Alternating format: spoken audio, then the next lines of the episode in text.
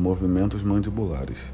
O sistema estomatognático representa uma organização fisiológica e funcional perfeitamente e harmonicamente definida e interligada. É composto por um conjunto heterogêneo de ossos, músculos, articulações, dentes, lábios, língua, bochechas, glândulas, artérias, veias e nervos. Tem diversas funções importantes, como a oclusão, respiração e fonação, sendo que qualquer alteração no sistema ocasionará um desequilíbrio na harmonia geral.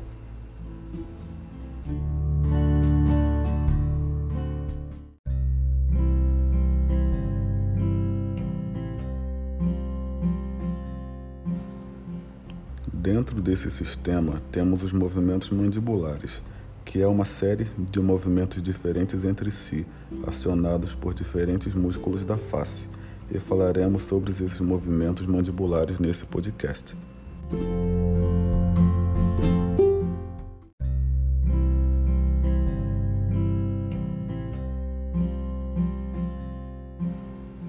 Dentre os tipos de movimentos, levando em consideração o plano em que se encontram, veremos primeiramente os movimentos do plano sagital, começando pela abertura da mandíbula. O movimento de abertura se divide em duas partes. Durante os primeiros 5 a 20 milímetros na abertura, temos um movimento chamado de rotação, baseando-se em torno de um eixo transversal no côndilo. Continuando a abertura, vamos entrar em um movimento de translação, onde há um deslizamento na mandíbula, chegando assim na abertura máxima. Na abertura, temos envolvido o, o músculo pterigóide lateral, que traciona o conjunto côndilo articular.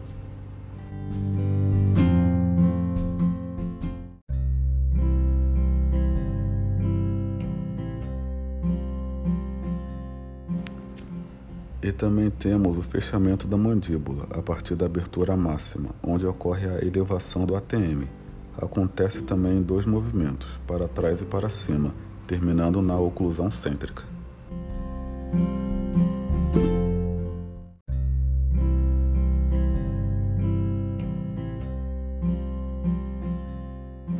Outro movimento é o de protrusão, que é o deslocamento da mandíbula para frente graças à ação dos músculos pterigóides laterais.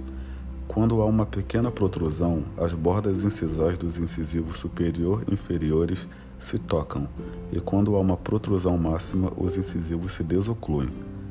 Também temos a retrusão, que é quando a mandíbula, a partir da oclusão central, é movida para trás, até aproximadamente 2 milímetros, onde ocorre a protrusão máxima.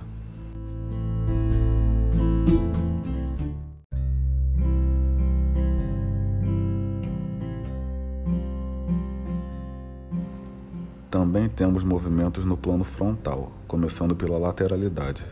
Devido à anatomia da face, a mandíbula não realiza um movimento de lateralidade pura.